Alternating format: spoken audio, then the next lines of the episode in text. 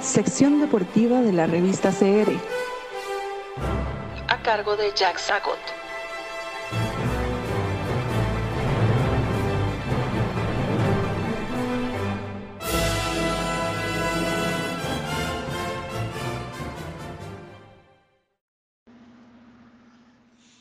Hola, hola, queridos amigos de la sección deportiva de la revista. Quiero hoy contarles una historia de las bellas historias, de las ennoblecedoras y conmovedoras historias que nos ofrece eh, el deporte, en este caso el boxeo. Mucha gente no le gusta el boxeo, pero no, no, no, no me, no me, no me apaguen antes de oír esta historia que tiene mucho, mucho más que ver con la naturaleza humana que con el boxeo propiamente dicho. Me refiero a las dos históricas, épicas batallas de 1936 con revancha en 1938 que protagonizaron el americano, el afroamericano Joe Louis, el famoso bombardero de Detroit, como le decían, y Max Schmeling, que era el campeón alemán. El famoso Max Schmeling, que Hitler quería que fuese el representante de la superioridad de la raza aria, el boxeador imbatible, el casi que el Übermensch de Nietzsche, ¿verdad? Pobre Max Schmeling no le gustaba nada de eso, no era hitlerista, no era nazi, no le gustaba que lo, que lo asociasen con toda esa propaganda política. Era un hombre bueno, era un hombre noble, como van a ver ahora, pero ¿qué, podía hacer, verdad? ¿Qué podía hacer? Como si, se hubiese negado a emblematizar esos valores, a convertirse en insignia de esos antivalores, más bien no lo hubieran dejado pelear más boxeo. Y era un gran, gran boxeador, Max Smelling. Ah, sí, sí, un gran, gran boxeador. Entonces, este, se, se, creó una gran tensión política para el primer match, que fue en 1936. Ya Hitler tenía tres años de ser canciller de Alemania. Y el 36 es el año en que comienza la guerra civil en España, que es en realidad para mí el comienzo oficial de la Segunda Guerra Mundial. Claro, los libros de historia nos van a decir que fue en 1939 con la invasión a Polonia, sí, no, pero yo, yo, yo, opino, si en algo vale mi opinión, que la guerra, eh, la Segunda Guerra Mundial propiamente dicha comienza con la, este, con la, la, insurrección de Franco y los falangistas y los, eh, monarquistas y los fascistas contra la República en España, que en un gobierno de izquierdas elegido democráticamente, legítimamente.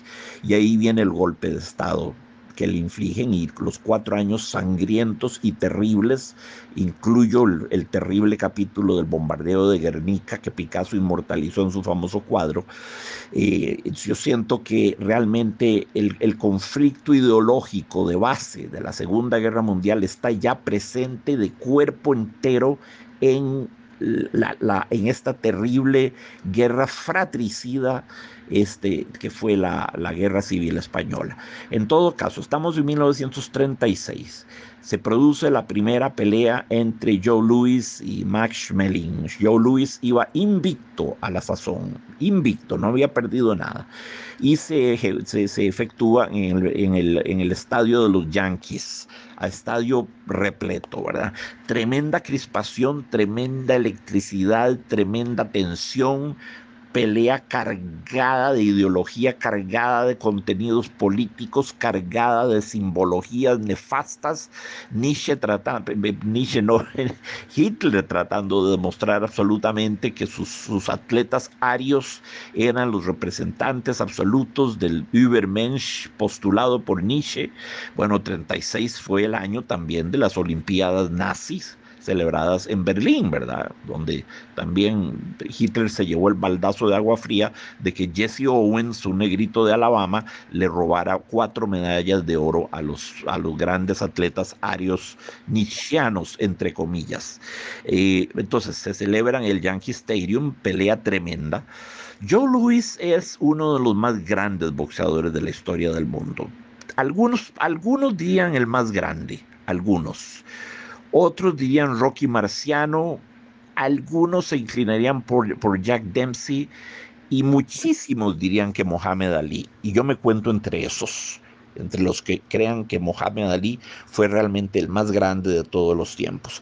Pero Joe Louis es ciertamente un candidato. Muchos dirían que el más grande pugil, el más grande pugilista de todos los tiempos fue el bombardero de Detroit, Joe Louis, con una pegada demoledora. Pero Joe Louis no se preparó bien para esa pelea no estudió lo suficiente a Max Schmeling y Max Schmeling sí estudió a Joe Louis sí tomó todo lo que había de, filmación, de material fílmico, de footage, y estudió las peleas de, de, Joe Louis y advirtió, advirtió que Joe Louis, mientras, mientras atacaba con la derecha, tenía una cierta tendencia a bajar la guardia con la mano izquierda, a, desprotegerse.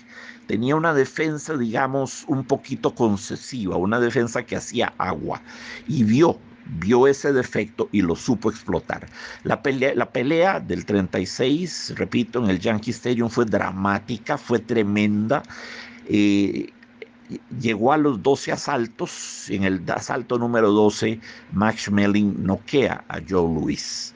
Eh, precisamente golpeándolo, aprovechándose de ese pequeña, pero, pero grave imperfección, de ese pequeño vicio de Joe Louis de tener una defensa un poquito descuidada, de bajar, una cierta tendencia a bajar la guardia, cuando en lugar de estarse protegiendo el rostro constantemente. Entonces Max una y otra y otra y otra vez entró por ese flanco, por ese boquete defensivo que le dejó Joe Luis y lo terminó noqueando en el round 12. Fue una tragedia nacional en los Estados Unidos.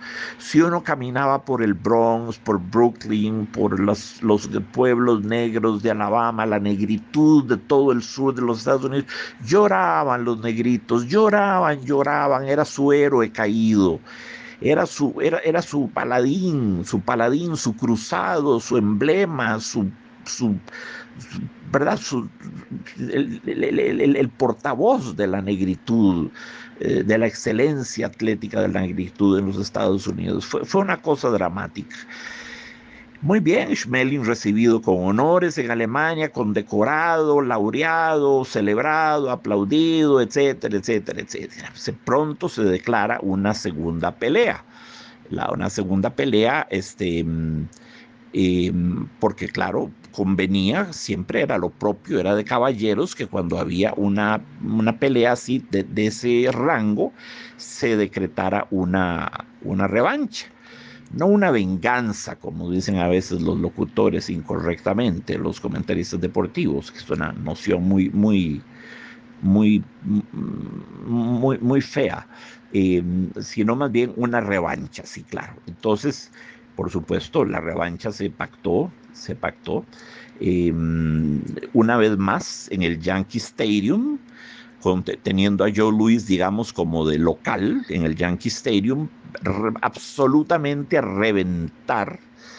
Este, una pelea extraordinaria entre, las, entre las más de 70 mil eh, fanáticos que llegaron, estaban Clark Gable, estaba Douglas Fairbanks, estaba Gary Cooper, Gregory Peck, G. Edgar Hoover, bueno, eh, todo el que era algo en, Hollywood y en la farándula de la época llegó. ¿Y qué pasó en esa segunda pelea? Pues pasó que ya Joe Louis estudió cuáles habían sido sus errores, los corrigió, los enmendó y masacró a Max Schmeling en el primer asalto. En el primer asalto lo botó y lo noqueó. Es que la pegada, la pegada de Joe Louis era muy, muy potente. No tenía que golpear mucho. Un solo golpe bien conectado de Joe Louis eh, dejaba inconsciente a cualquier rival. Entonces, bueno, eh, eh, el, pobre de Max Schmeling encajó, recibió uno de esos golpes de masa de demolición y cayó en el primer asalto y Joe Louis salió ganador. Enorme euforia, felicidad, lo sacan sobre los hombros, lo, bueno, Joe Louis convertido en héroe nacional. Max Schmeling es recibido fríamente en Alemania, ¿verdad? Con decepción del Führer y demás. Esta pelea ya es en el 38, estamos ya en la víspera de la Segunda Guerra Mundial, ya la, la infame Anschluss se había producido, esta la anexión entre comillas, más bien la ocupación violenta de Austria y su anexión obligatoria, pues los austríacos no querían, su, anexión obligatoria al Tercer Reich, al, ¿verdad? al Tercer Imperio de, de Hitler. Pero lo hermoso es esto, la vida continuó, la vida siguió mucho tiempo para estos dos grandes titanes del boxeo. Y sucedió que se llegaron a ser muy, muy amigos, entrañables amigos.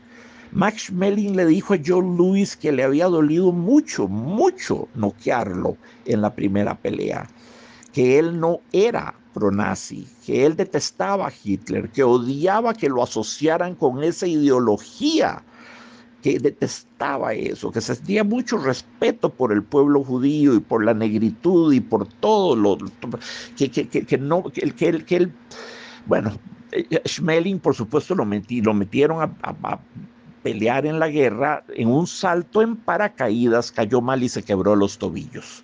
Entonces no pudo ni boxear nunca más, ni participar de lo que restó de la guerra, pero se repuso para caminar bien y siguió siempre un hombre saludable este, durante toda su vida. Terminó convirtiéndose, pueden ustedes creerlo, en un alto personero de la Coca-Cola, en un alto, alto gerente de la Coca-Cola, hizo mucho, mucho dinero y, y, bueno, vivió una vida feliz que casi, casi llegó a los 100 años de existencia. Joe Louis entró en un declive terrible, terrible, con alcohol, con drogas, eh, bien que mal, y habiendo sido el héroe que era, pues era negro. Entonces padeció igual la segregación, la discriminación, la marginalización, a pesar de haber sido un hombre que le dio tantísimas satisfacciones a su país. Eh, bueno, es, esas eran las épocas en que vivíamos, amigos. Terminó trabajando como ascensorista en el Waldorf Astoria, en el Hotel Waldorf Astoria, ascensorista, el más grande posiblemente boxeador de todos los tiempos. Eh, y no ascensorista del ascensor de entrada de los clientes, sino del del fondo, donde subían media vaca destazada para servir los filetes después, o donde subían comida, legumbres podridas o lo que fuera, bajaban basura, etcétera, etcétera, allá al fondo, apretando botones.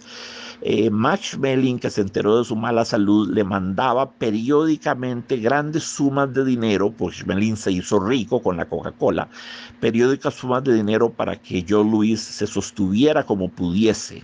Aquel hombre que lo había noqueado en el primer asalto, bueno, pues he aquí a, a, a, a, Schmeling mandándole dinero para que pudiera mantenerse. Lo visitaba todos los años, iba a visitarlo a su casa o al Waldorf Astoria o a donde fuera. Lo más conmovedor, cuando Joe Louis muere, cuando Joe Louis muere, este, Max Schmeling se ofrece de inmediato a ser uno de los que transporten el féretro de Joe Louis. Eh, eh, en el cementerio de Arlington, donde están enterrados tantos, tantos, uh, bueno, Kennedy entre otros y tantas grandes próceres de la historia de Estados Unidos. Entonces, he aquí al rival que nunca fue rival, sino en el espacio psicológico muy acotado del deporte, que siempre se sintió su hermano, su compañero, su amigo, que lo admiró profundamente, pese a que lo noqueó en el primer asalto, bueno, o tal vez por eso más bien. Sí, lo admiró, lo respetó profundamente, lo mantuvo prácticamente durante la final de su vida, lo visitaba todos los días y pidió ser parte de los que cargaron el féretro y de los que hablaron en las exequias oficiales de Joe Luis, donde claro, ahí sí, ya muerto, ya muerto el negrito, claro, las autoridades oficiales todas se volcaron y le brindaron un, un funeral de Estado y lo celebraron y las elegías y las oraciones eh, fúnebres cundían por toda parte de los grandes políticos. Pues ustedes saben cómo es la vida, ¿verdad? Ustedes saben cómo es la vida. Como decía Yolando Eramuno, eh, a veces hay que morirse para que la gente lo valore y lo aprecie a uno. Pero lo hermoso, lo que quiero subrayar aquí es este vínculo entrañable, profundo. Esto es lo que es. Esto va más allá del fair play. Esto es amistad, esto es amor. Estos dos hombres que más allá de la ideología, más allá de los gafetes y marbetes y banderas que les colgaron y piruchos que les pusieron, más allá de la tensión política, más allá de una rivalidad artificialmente creada que nunca existió y que nunca fue y que nunca hubo, pero que se usó porque vendía tiquetes, así las grandes rivalidades venden Más allá de todo eso, este Max Melling era un hombre profundamente noble, humanitario. Y bueno, ahí tienen ustedes el, gesto que tuvo con el que fue su archirrival, ¿verdad? Su archirrival, al que venció en la primera pelea en el round 12 pero que fue vencido en el primer round en la segunda pelea. Recuerden, la primera es de 1936, la segunda más enconada porque las cosas se, se crispaban más cuanto más se iban acercando a la Segunda Guerra Mundial. Y esta es la conmovedora historia, amigos, de estos dos grandes boxeadores, Joe Louis, el bombardero de Detroit, y Max Schmeling, hombre adorable, hombre... Eh, digno de emulación por su, por su munificencia, su lealtad, por haber honrado el concepto de lo que es la amistad tan bellamente. Un fuerte abrazo, queridos amigos, y estamos en contacto.